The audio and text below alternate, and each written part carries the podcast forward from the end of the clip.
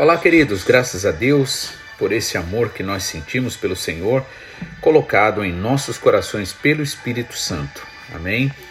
É, eu gostaria de é, relembrar o capítulo 4 que nós lemos, né? É sempre bom a gente rever né, a história. Muitas vezes, no momento, parece ser mais uma história, mas a Bíblia deixa claro que o Espírito Santo trabalha em cima da palavra. Né? O Espírito de Deus paira né, sobre as águas, sobre a palavra.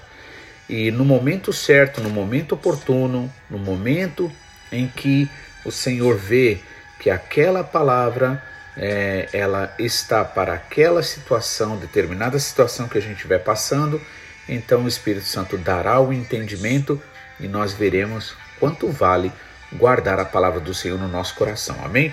Então, no capítulo 4, nós vimos que o rei Nabucodonosor teve um sonho ali, daquela árvore grande, frondosa, onde atendia a necessidade do mundo inteiro, né? E quando o rei acabou de falar daquele sonho, incluindo que veio uma pedra e cortou aquela árvore, só deixando o tronco, né? É, Daniel ficou ali atônito, né? Porque ele entendeu, o Senhor deu a ele o dom da interpretação e ele sabia que se tratava do próprio rei Nabucodonosor. Né? E vemos que isso foi a misericórdia de Deus ali já falando para o rei Nabucodonosor, aquele homem que na verdade até a, em um ponto ele era inimigo do povo de Deus, mas nosso Deus é misericordioso, a Bíblia diz que o Senhor não nos trata segundo os nossos pecados, e assim a gente vê como realmente ele é bom e misericordioso. Deu aquele sonho ali, né? Daniel conversou com o rei, falou que se tratava do próprio rei e ali deu um conselho ao rei, né? No versículo 27, né, do capítulo 4. Portanto, ó rei, aceita o meu conselho, desfaça-se dos seus pecados é, pela justiça e das tuas iniquidades, né? desfaze os teus pecados pela justiça, ou seja, é, faça né, o que é justo, né, troque né, e as tuas iniquidades também, né, desfaça-se nela, usando de misericórdia para com os pobres e talvez se prolongue a tua tranquilidade. Ou seja, ali ainda o Senhor é que vai dizer o que vai ou não fazer, né? Por isso que ele disse: é, quem sabe, né? ali o Senhor terá misericórdia dele e, e ele terá tranquilidade. E todas estas coisas então vieram sobre o rei Nabucodonosor, né? E aí, ao cabo do, dos 12 meses ali, ele se orgulha de tudo aquilo que foi construído e ele diz que foi tudo por ele, a glória dele, o poder dele. Nesse momento, então, o sono, o sonho se cumpre. Lembrando bem que o sonho sempre é, se for ruim, não é para acontecer, é para se preparar, para orar, para dar direito ao Senhor de trabalhar por nós. Se for bom, é para a gente estar vigiando para aproveitarmos o melhor e nos alegrarmos também, né? nos fortalecermos na fé. Só que o rei Nabucodonosor ali, ele acabou ignorando os conselhos né, de Daniel, né, homem usado por Deus, e acabou que o sonho realmente é, aconteceu ali. Né? Ele ali se torna como um animal, né? começa a viver no, no meio do, do mato, comendo como animal, capim, naquela, né? naquela situação humilhante, até que um dia ali ele lhe é recobrado os pensamentos, o entendimento e o Senhor ali mostra a misericórdia dele. Por isso que a Bíblia diz no sonho que era para deixar somente o tronco, né? E que o orvalho cairia sobre ele. Então, o orvalho, falando da graça, do amor do Senhor, da misericórdia que se renova a cada manhã. Né? Vemos que depois, então, ele entendeu, glorificou o nome do Senhor e reconheceu que não há outro Deus além desse nosso Deus. Então, vemos também, é louvável e é importante a gente entender como vale a gente estar vivendo em comunhão com o Senhor para que a gente tenha coragem de falar a palavra do Senhor, porque muitas vezes vamos falar palavra que na verdade não serão muito agradáveis às pessoas. Isso não quer dizer ser estúpido, ser grosseiro, mas muitas vezes as pessoas esperam que venha uma palavra de é, apoio à pessoa, aquilo que ela está fazendo, né? E muitas vezes Deus trabalha o contrário. Por isso que vale a pena a gente orar e se é, ficar disponível ao Senhor para que o Senhor nos corrija, né? É importante a gente amar a correção, porque nós continuaríamos em um caminho errado, né? Quando na verdade não ganharíamos nada de bom. Então a melhor coisa mesmo é a gente realmente se entregar para o Senhor, né? Ter consciência, saber que nós não podemos nada, não temos nada, não sabemos nada e não somos nada de nós mesmos, né? É o Senhor quem é na nossa vida. Amém? E agora no capítulo 5 fala sobre o banquete do rei Belsazar, que agora é um outro rei e a mão misteriosa, né? Vamos ver o que diz aqui a palavra capítulo 5 de Daniel diz assim: O rei Belsazar deu um grande banquete a, a mil dos seus grandes e bebeu vinho na presença dos mil. Havendo Belsazar provado o vinho, mandou trazer os utensílios de ouro e de prata que Nabucodonosor, seu pai, tinha tirado do templo que estava em Jerusalém, para que bebessem neles o rei e seus grandes e as suas mulheres e concubinas. Veja que aqui esse rei Belsazar, ele na verdade mostra que não tem nem um pouco de temor de Deus. Né? Ele utiliza os vasos, aquelas, aqueles utensílios que eram usados no templo, ou seja, eram coisas sagradas, consagradas ao Senhor, e ali então ele usa para se divertir, fazendo tudo aquilo que seria abominável ao Senhor.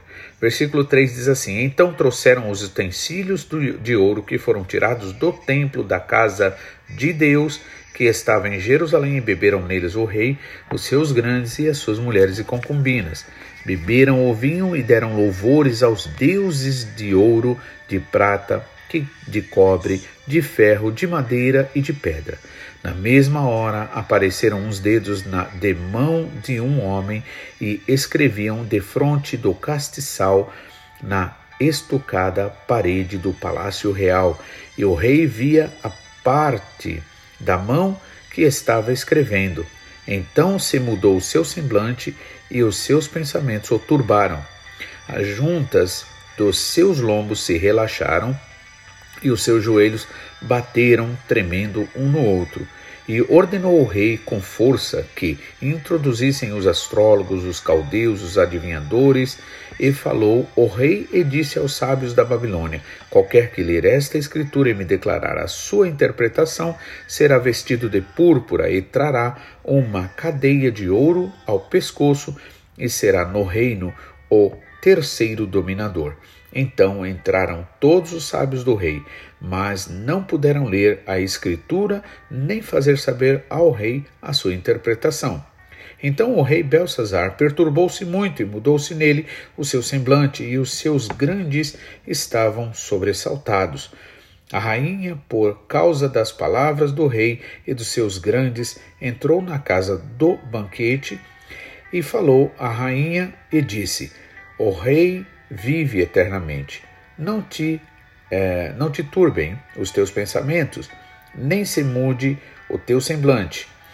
Há no teu reino um homem que tem o espírito dos deuses santos, e nos dias de teu pai se achou nele luz em inteligência e sabedoria, como a sabedoria dos deuses. E teu pai, o rei Nabucodonosor, sim, teu pai, o rei, o constituiu chefe dos magos, dos astrólogos, dos caldeus e dos adivinhadores. Portanto, se achou neste Daniel um espírito excelente e ciência e entendimento, interpretando sonhos e explicando enigmas e solvendo dúvidas, ao qual o rei pôs o nome de Belsazar. Chame-se, pois, agora Daniel, e ele dará a interpretação. Então Daniel foi introduzido à presença do rei. Falou o rei e disse a Daniel: És tu aquele Daniel dos, dos cativos de Judá que o rei meu pai trouxe de Judá?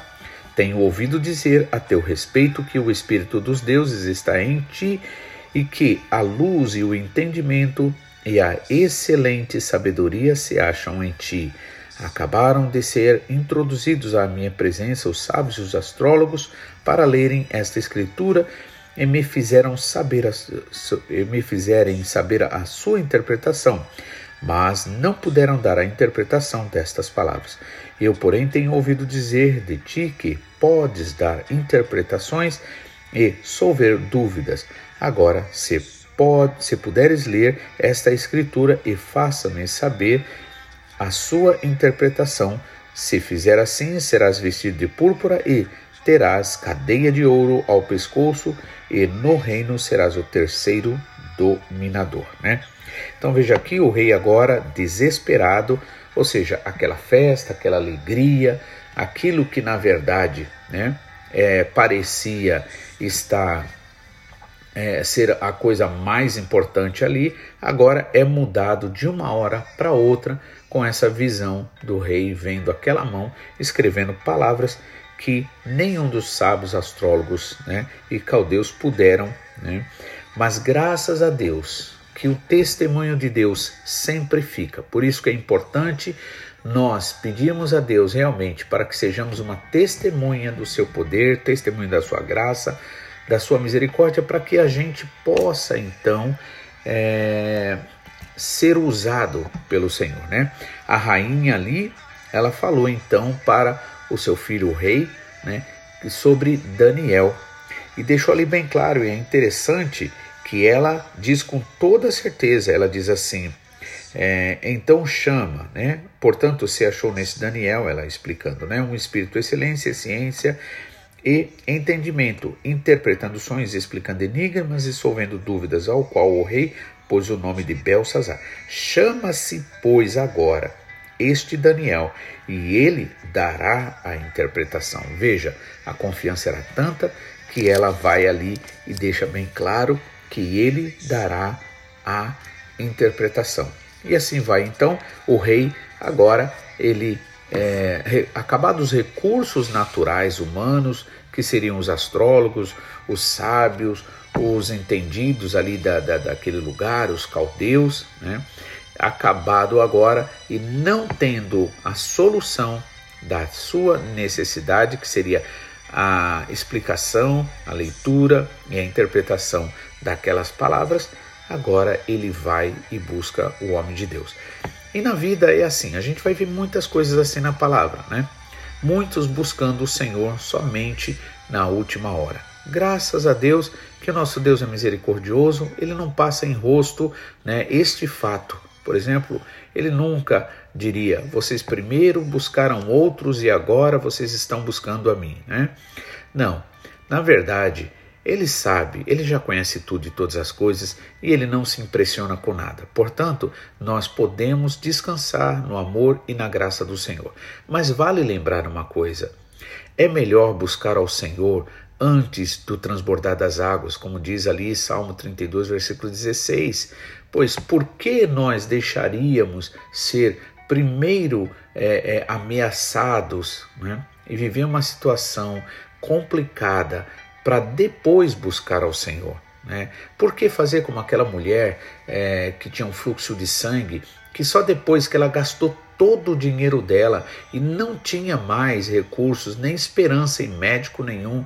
A única coisa que os médicos puderam fazer foi levar o dinheiro dela embora, mas não puderam dar a cura que só o Senhor Jesus Cristo poderia dar. E aí, quando aquela mulher já não tem mais recurso nenhum, ela vai e busca o Senhor. Então, por isso é importante você lembrar: buscar ao Senhor enquanto se pode achar.